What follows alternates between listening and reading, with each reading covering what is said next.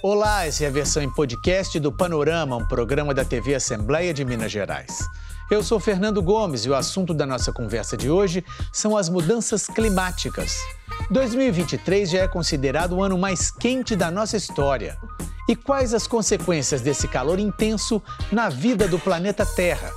Nosso convidado é o jornalista e escritor Sérgio Túlio Caldas, que já viajou por várias partes do mundo filmando e escrevendo sobre as mudanças do clima. Acompanhe.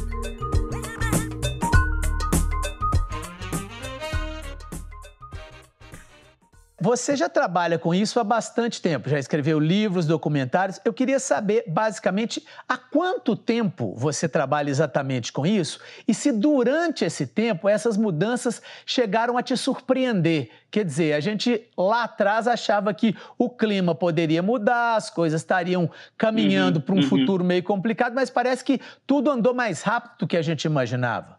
Olha, Fernando, assim, eu já já me perguntaram, né, há quanto tempo que você acompanha, né, as mudanças climáticas. Eu vou até brincar aí com você, falar o seguinte: eu acompanho isso, acho que desde que eu sou criança, né.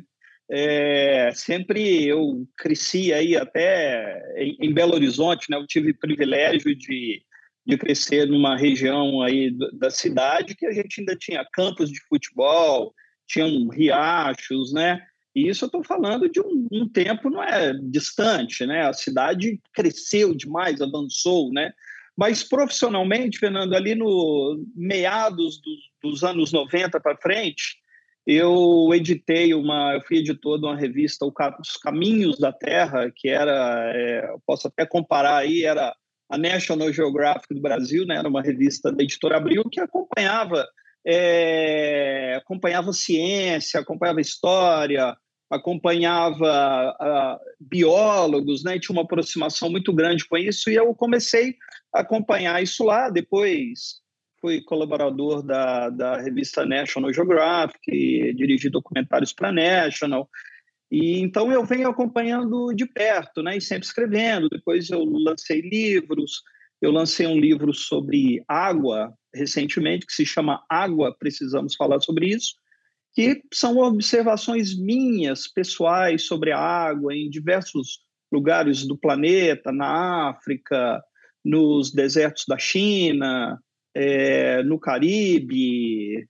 É, e, e enquanto eu escrevi esse livro sobre a água, eu também estava fazendo minhas viagens e fazendo observação também sobre as mudanças climáticas, né? É incrível, né, Fernando, como que está tudo, tudo relacionado, né? Quando a gente fala de mudanças climáticas, a gente, a gente também está falando de, de fome, a gente está falando de problema com a água, e principal, não principalmente, mas também estamos falando de saúde humana.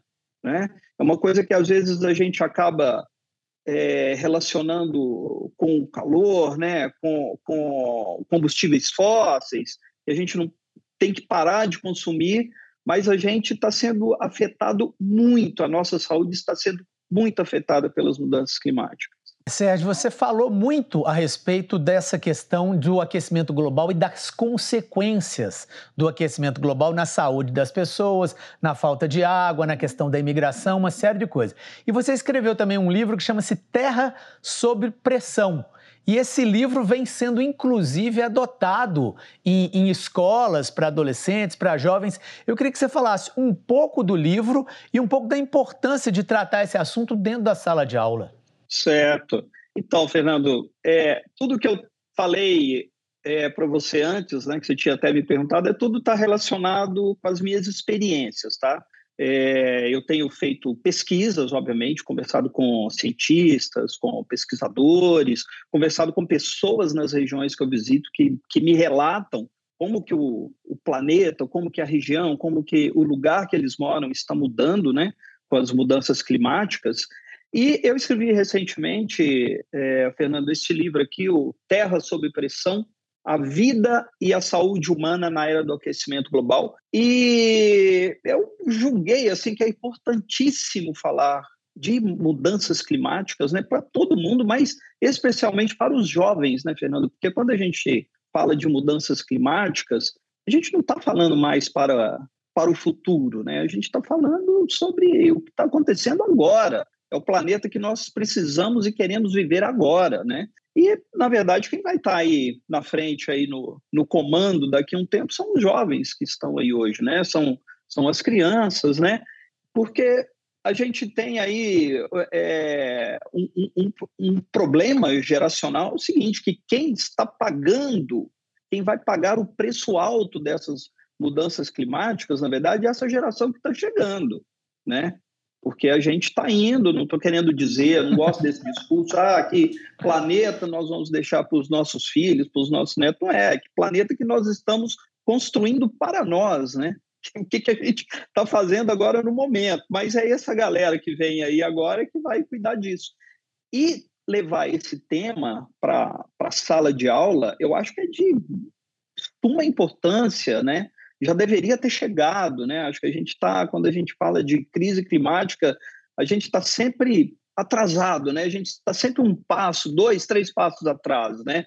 É, então eu acho que assim os professores, é, nós, né, que somos jornalistas, escritores ou cientistas, eu acho que a gente tem essa obrigação de levar essa discussão para a sala de aula porque a, a, educação é tudo, né? A educação, a gente vê aí o que que o que, que está causando a falta de investimento em educação, o que, que a gente está vivendo agora, né? A gente não investiu há 20, 30, 40 anos atrás, né? Entramos nos anos 2000 sem investir em educação, a gente paga um preço, está pagando um preço altíssimo, né? Pesquisas recentes que saíram agora, que a gente tem aí a garotada aí do ensino médio que não está sabendo fazer contas básicas de matemática, né? Isso é seríssimo. E as mudanças climáticas, como eu tinha falado antes, ela atinge as pessoas, né? Dentro de casa, às vezes você não percebe, mas você está vivendo, né? Um problema que é causado pelas mudanças climáticas. A gente pegar, vamos pegar uma coisa super simples, por exemplo, que é a, é, é a saúde, né? A gente está sofrendo hoje uma série de problemas. Vamos pegar aí, por exemplo, a, a poluição interna. Olha só que, que absurdo.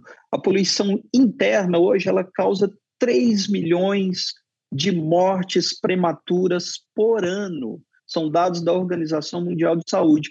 E o que é a poluição interna? A poluição interna são as casas que ainda hoje, né, em pleno século 21, já estamos na segunda, terceira década do século 21, e a gente tem ainda assim milhões de pessoas, 50% da população global ainda aquece as suas casas, faz sua comida com resíduos orgânicos, carvão, madeira, resíduos do, do, do, do, do campo, né? E aí, Fernando, o Brasil também tem, é uma situação muito séria, porque a gente tem aí cerca de 14 milhões de, de famílias que ainda utilizam resíduos orgânicos para aquecer a casa e para fazer comida. E quando é, se utiliza isso dentro de casa, aí que vem a tal da poluição interna. E essa, além de estar tá causando aquecimento global, né? Porque é emissão de CO2, emissão de do, do, gás carbônico, né, que, que prejudica aí a atmosfera, mas está prejudicando as pessoas, né? É, outra coisa, por exemplo, quando se queima, quando a gente viu aí esses anos passados a floresta amazônica, o cerrado, o Pantanal sendo queimado, e às vezes a gente está numa cidade longe, está no, tá no Sudeste, está em Belo Horizonte, está em São Paulo, está em Vitória, Rio de Janeiro, aí você fala, pô, está queimando lá na Amazônia, né? longe de casa. Mas tem uma fuligem, né, que os cientistas chamam do carbono negro. Essa fuligem, ela viaja para lugares distantes, né?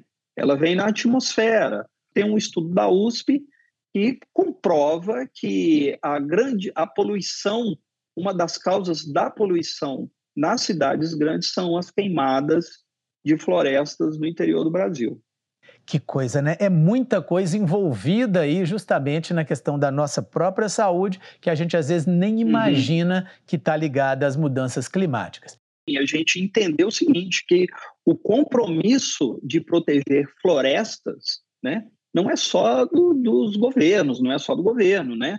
Mas o compromisso de proteger floresta tem que ser também de empresas e tem que ser de toda a sociedade, tá?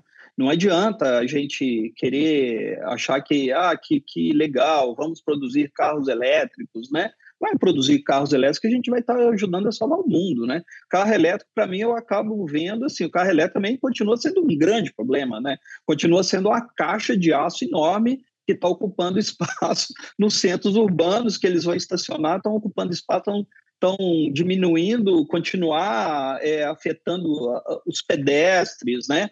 Vão continuar afetando as convulsões nos grandes centros urbanos, né? Esse foi o podcast do Panorama, um programa da TV Assembleia de Minas Gerais. Você pode assistir a entrevista completa sobre as mudanças climáticas e o aquecimento global no portal da Assembleia, almg.gov.br/tv. Apresentação Fernando Gomes. Produção Marcela Rocha. Edição Leonora Malar e edição de áudio Jean Miranda. Muito obrigado pela sua companhia e até nosso próximo podcast.